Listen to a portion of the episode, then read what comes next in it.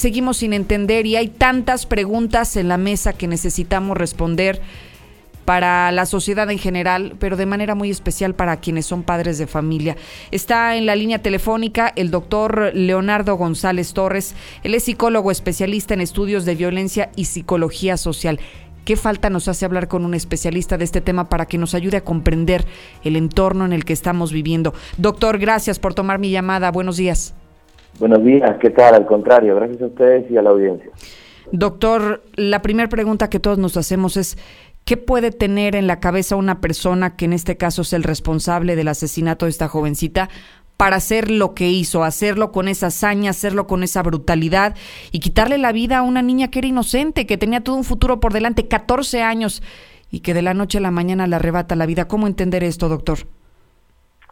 Bueno, eh, es una pregunta importante porque eh, hay, muchas eh, hipótesis y, y, muchas respuestas posibles a esta pregunta, ¿no? pero bueno, no son infinitas, hay algunas muy concretas.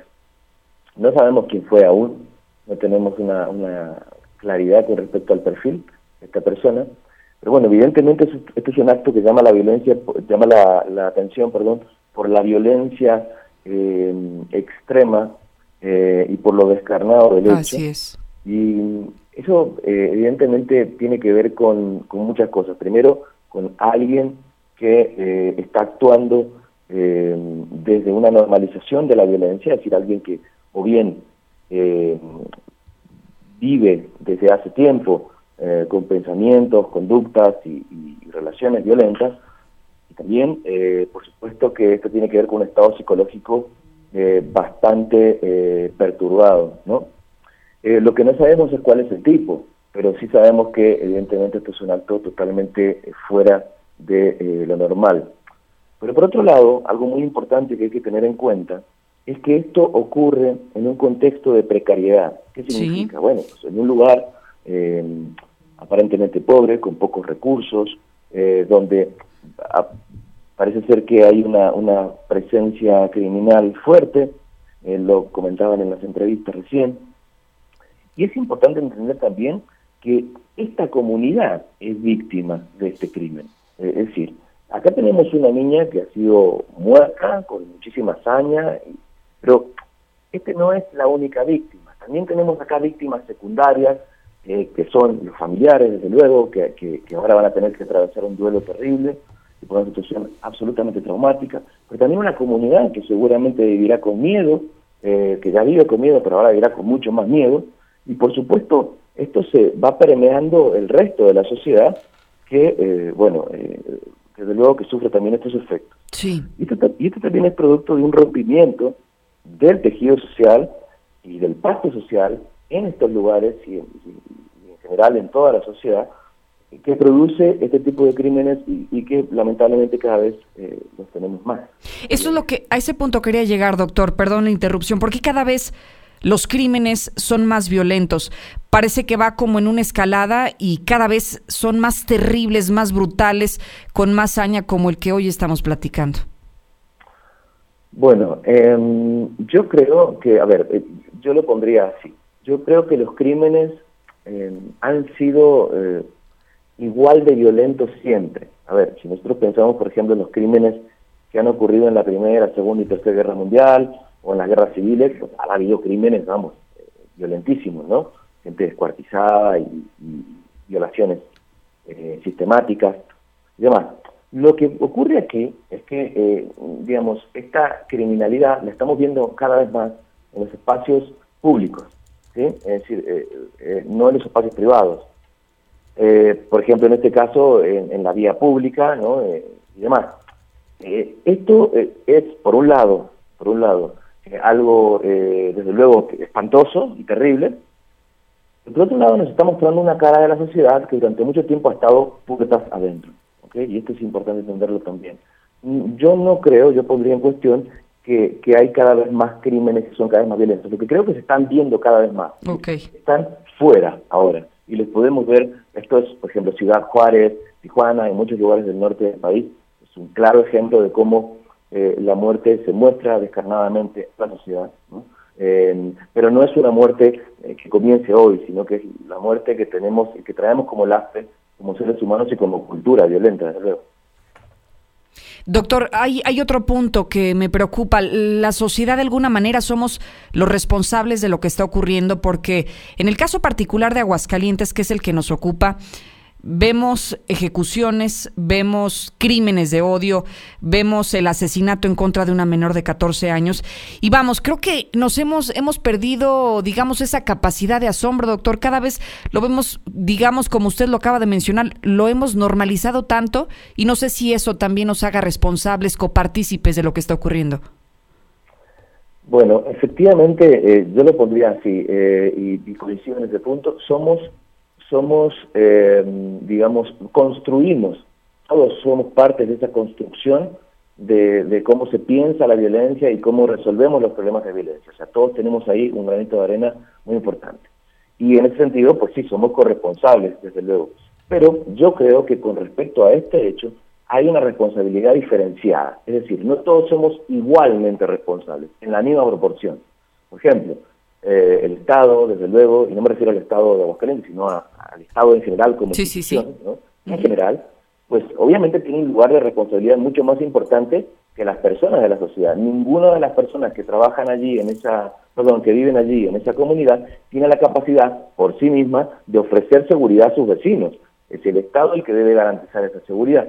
Eh, entonces yo creo que ahí es donde esa responsabilidad diferenciada pues debe, debe implicar acciones también diferenciadas. Nosotros como sociedad podemos discutir, podemos hablar de esto con nuestros hijos o con nuestros alumnos o con nuestros colegas, pero bueno, bueno corresponderá por supuesto de manera diferenciada y, empezando por el Estado, ofrecer garantías de eh, varias cosas. Primero, de reparación del daño, claro. como, lo marca la ley, a eh, esa familia eh, y a la comunidad, desde luego, como, como acabo de mencionar, son víctimas secundarias o indirectas, y desde luego también ofrecer garantías de, de, de, no eh, ocurrencia nuevamente de esto y que, y que este, estas acciones y estas campañas se basen en evidencia, no se basen eh, solamente en intentar eh, cambiar la percepción de las personas que viven ahí, sino ofrecer soluciones concretas para que esto no vuelva a suceder y se haga justicia. Doctor, hay otra parte que creo que es el fondo de todo este problema. La última semana hemos hablado, el, el viernes, hace exactamente una semana, hablamos de un niño de 11 años de edad que se quita la vida, que le quita la vida a su maestra y hiere a algunos compañeros en un colegio de Torreón, Coahuila. En el caso de Aguascalientes, esta semana también un pequeñito de 14 años se suicida. Hoy estamos hablando de una niña de 14 años que ha sido brutalmente asesinada. A lo que quiero llegar es el fondo de todo esto, la raíz de todo esto, doctor, ¿en dónde se encuentra? ¿Cómo comprender esto y saber, eh, digamos, como la raíz del problema para poderla atender? Bueno, te, agradezco la pregunta. Es una pregunta muy importante porque eh, generalmente no pensamos en estas cosas. Y yo quisiera invitarlos a todos a hacer un ejercicio sencillo y es pensar dónde están ocurriendo estos crímenes eh, como tan, tan descarnadamente violentos. Bueno, si, si nos fijamos en, muchos lugares como, como, eh, como Estados Unidos, México, eh, Colombia, eh, y, y, puedo seguir, es decir, países que se caracterizan precisamente por una cultura que está impregnada muchas veces de una normalización de la violencia e incluso e incluso una una especie de adoración por la violencia, ¿no? Que se ve reflejada en la aportación de armas, en, en, el culto a muchas formas de violencia, como el machismo, como el sexismo, como la discriminación, y por supuesto, eh, bueno, ¿qué quiero decir con esto? Que hay una relación, y esto lo sabemos en ciencias sociales, directa entre la manera en la que se normaliza la violencia en una cultura, o sea, cómo se considera de normal la violencia, en distintas formas de violencia, y este tipo de eh, crimen.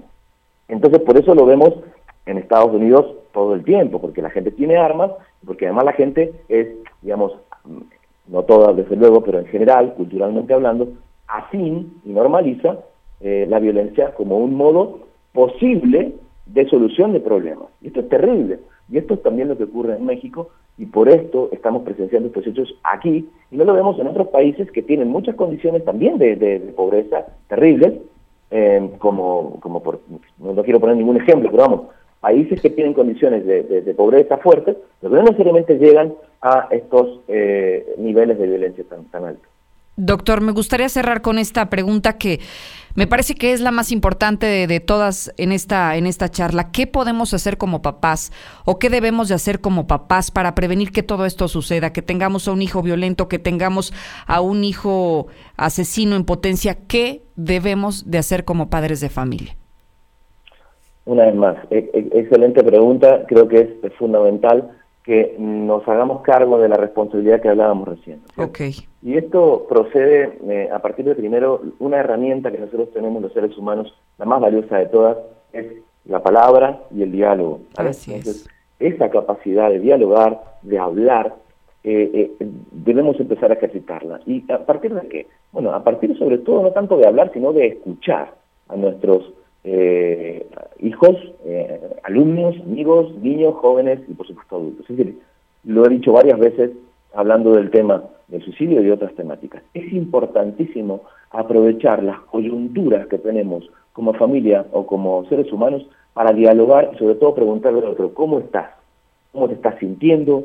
¿Tenés alguna dificultad? ¿Tenés algún problema? ¿Hay algo que pueda hacer por vos? Etcétera. Es decir, poder convertirnos en una especie de sensor, de sensor o de sentidor, si se quiere, dicho mal, de el otro y poner la oreja, diríamos. ¿sí? Esto es fundamental porque eh, a partir de esto podemos empezar a generar un vínculo seguro en el cual el chico, la chica y quien sea pueda externarnos lo que siente. Recordemos que el chico que, que, mata a sus compañeritos en el norte de México, como eh, los eh, chicos en Columbine, e incluso si es joven, si es que es un joven y es que realmente era su novio, este chico de acá, también son personas eh, que, sufren una victimización, son eh, menores de edad. Y como sociedad deberíamos tutelarlos, guiarlos, escucharlos y acompañarlos como corresponde. Entonces ahí creo yo que está la gran clave y la gran, el gran poder eh, que tenemos como seres humanos y que tenemos que empezar a poner en práctica. Más escuchar, menos consejos, eh, creo que sería una buena pauta para hablar con los chicos. Extraordinario consejo para terminar esta charla. Doctor, le agradezco muchísimo que, que nos comparta su óptica como especialista y que nos permita estar en comunicación por estos temas. Al contrario, muchísimas gracias eh, a todo el equipo, eh, y a ustedes y seguimos en contacto. Muchísimas gracias. Él es el doctor Leonardo González Torres, psicólogo especialista en estudios de violencia y de psicología social. Lo único que nos toca como sociedad es hacer nuestra parte como padres de familia, asumir nuestra responsabilidad. No es hacer nada extraordinario, no es cambiar nuestro modo de vida, simplemente es aprender a escuchar, acercarnos con nuestros hijos, acercarnos con nuestros papás, acercarnos con nuestra familia y saber escuchar para dar un buen consejo y entonces tener el termómetro de qué tan bien o qué tan mal están las cosas y poder intervenir, pero intervenir a tiempo.